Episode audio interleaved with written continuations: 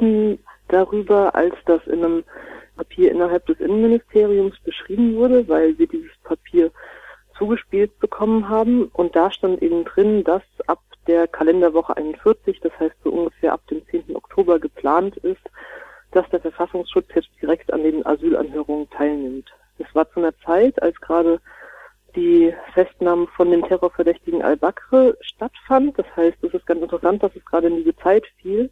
Und zu der Zeit haben eben viele Politiker die Forderung geäußert, dass sowas passiert, aber in Wirklichkeit lag das eben schon längst in der Schublade und war schon längst geplant, dass das bald anfängt. Welche Erkenntnisse wollen die Geheimdienste damit gewinnen?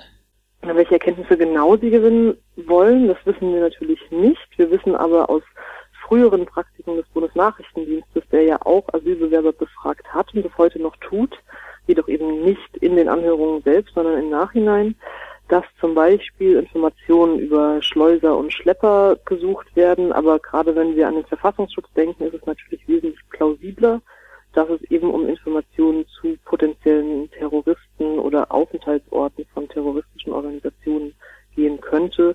Und natürlich auch um eine Analyse von der Gefährdung, die von der jeweiligen Person ausgeht, wobei natürlich eine Asylanhörung, in der eben die Vertraulichkeit eine große Rolle spielt, dass der Asylbewerber eben ganz viele sensible Informationen und natürlich auch für ihn belastende Informationen erzählt, ist das absolut nicht der richtige Ort. Aber inwiefern ist es problematisch, dass der Geheimdienst dabei sitzt? Also immerhin werden Sicherheitspolitiker ja sicherlich sagen, dass es zum Schutz der Bevölkerung vor möglichen einzelnen Terroristen unter den Schutzsuchenden dient.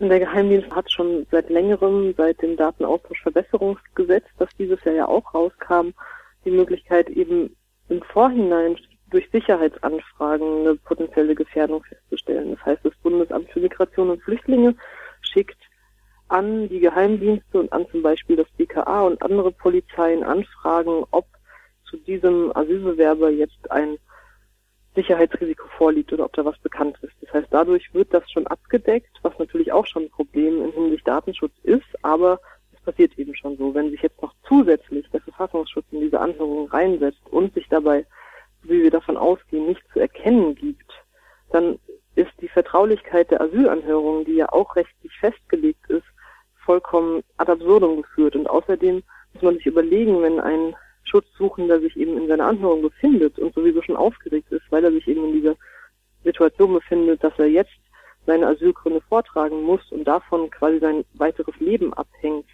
und dass er dann sich noch unsicher sein muss, ob jetzt im Raum noch ein Geheimdienst sitzt, dann ist das eine ganz krasse Situation und das ist meiner Meinung nach menschenrechtlich überhaupt nicht vereinbar. Eben, es ist auch eine Degradierung von den Schutzsuchenden, die ja wirklich Menschen mit Einzelschicksalen sind, mit schwierigen Einzelschicksalen zu eben einer Datenquelle und im Zweifelsfall auch eine Degradierung zu einem pauschalen Sicherheitsrisiko, weil das ist ja das Signal, das damit vermittelt wird, dass eben all die Menschen ein Sicherheitsrisiko sein könnten und dass man es deshalb dem Verfassungsschutz erlauben muss, sich da einfach reinzusetzen. Sie haben auch im Artikel geschrieben, Kontakt mit einem Geheimdienst kann ein Nachfluchtgrund sein.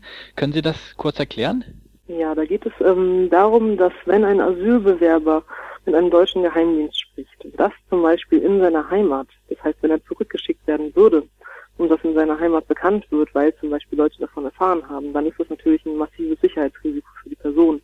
Denn natürlich dürfte es gewissen Kräften in seiner Heimat, vor denen er wahrscheinlich geflohen ist, überhaupt nicht gefallen, wenn er mit dem deutschen Nachrichtendienst redet, ganz egal, was er dem erzählt hat. Es geht da einfach nur um den Umstand. Und deshalb wurde es in der Vergangenheit, wenn der Bundesnachrichtendienst Asylbewerber nachbefragt hat, öfters so gemacht, dass natürlich gesagt wurde, okay, selbst wenn dieser Asylbewerber jetzt eine ja, negative Aussicht hätte, das heißt, wenn er wahrscheinlich nicht anerkannt würde, wenn jetzt aber der Bundesnachrichtendienst mit ihm geredet hat, dann gibt man ihm sozusagen diesen Nachfluchtgrund und schickt ihn nicht zurück, weil das natürlich ein Risiko ist und gibt ihm weiterhin in Deutschland Asyl, auch wenn Gründe dagegen sprechen würden. Und natürlich auch, nicht nur aus diesem Grund, um ihn dann weiter als Quelle oder als Informationsquelle zu behalten.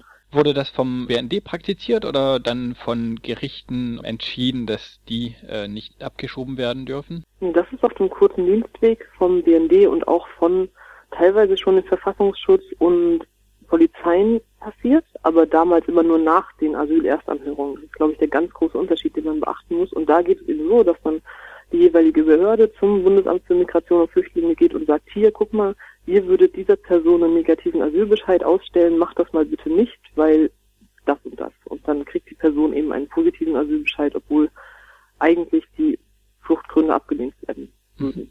Und heißt das denn, dass abgelehnte Asylbewerberinnen, die jetzt seit zwei Monaten ihre Asylanhörung hatten, erneut Asyl beantragen könnten, weil sie womöglich, ohne es zu wissen, Informationen an deutsche Geheimdienste geliefert haben? Das ist ein extrem interessanter Gedanke. Und wir wissen ja auch, das wird nicht bei jedem Geflüchteten so sein, dass da jetzt der Verfassungsschutz mit drin sitzt. Das ist A, personell nicht zu bewältigen und wahrscheinlich auch nicht sinnvoll. Das heißt, das wird stichprobenartig passieren. Und dann ist es natürlich ein interessanter Fall, wenn jetzt zum Beispiel im Raum Menschen saßen, jetzt außer dem Entscheider und dem Dolmetscher und vielleicht dem Anwalt des Geflüchteten, was für ein Recht dann der Asylsuchende hätte, zu erfahren, wer noch in diesem Raum drin sitzt und wenn es eben einen begründeten Verdacht gäbe, dass es vielleicht ein Vertreter eines deutschen Geheimdienstes ist, was das dann heißen würde. Und ich bin mir ziemlich sicher, dass wenn sich so ein Verdacht bestätigen würde oder wenn so ein Verdacht sehr plausibel wäre, dass es dann natürlich möglich wäre, anwaltlich und gerichtlich zu erwirken, dass es Nachfluchtgründe gibt. Besonders interessant in Ihrem Artikel finde ich auch, äh, dass das Ganze vor, sogar vor dem Parlament geheim gehalten wurde. Ist es denn eine illegale Praxis? Rein gesetzlich sieht es so aus, als wäre es eine machbare Praxis, weil Vertreter von Behörden das Recht haben, sich in diese Anhörungen reinzusetzen. Jetzt ist genau die Frage, ob das verdeckt geschieht oder nicht. Und da die ganze Sache vor dem Parlament beziehungsweise vor der Opposition im Parlament geheim gehalten wird, können wir kaum davon ausgehen, dass die Sache gegenüber den Befragten offengelegt wird, weil sonst wäre natürlich irgendwann ganz klar, dass das passiert. Das heißt, man will es dem Parlament nicht sagen und dann wäre es extrem widersinnig, wenn man es den einzelnen Geflüchteten sagt, weil dann kommt es ja irgendwann raus. Dementsprechend ist die Frage nicht unbedingt, ob es legitim ist, dass sich der Verfassungsschutz da reinsetzt, sondern ob er sich da verdeckt reinsetzt, was mit Sicherheit nicht rechtlich so einfach glaube, da muss man genau angreifen und die Frage, ob das verdeckt passiert, wurde eben noch nicht explizit beantwortet, weil ja noch nicht mal die Frage auf parlamentarische Nachfrage beantwortet würde, ob der Verfassungsschutz das tut. Das wurde ja nur bekannt, indem wir Informationen aus diesem internen Papier des Innenministeriums veröffentlicht haben, in dem auch gesagt wurde, ganz explizit, wir empfehlen das jetzt nur noch weiter mündlich zu kommunizieren, damit das eben niemand rausbekommt und einen Skandal draus macht, so wie es ein paar Jahre vorher beim BND.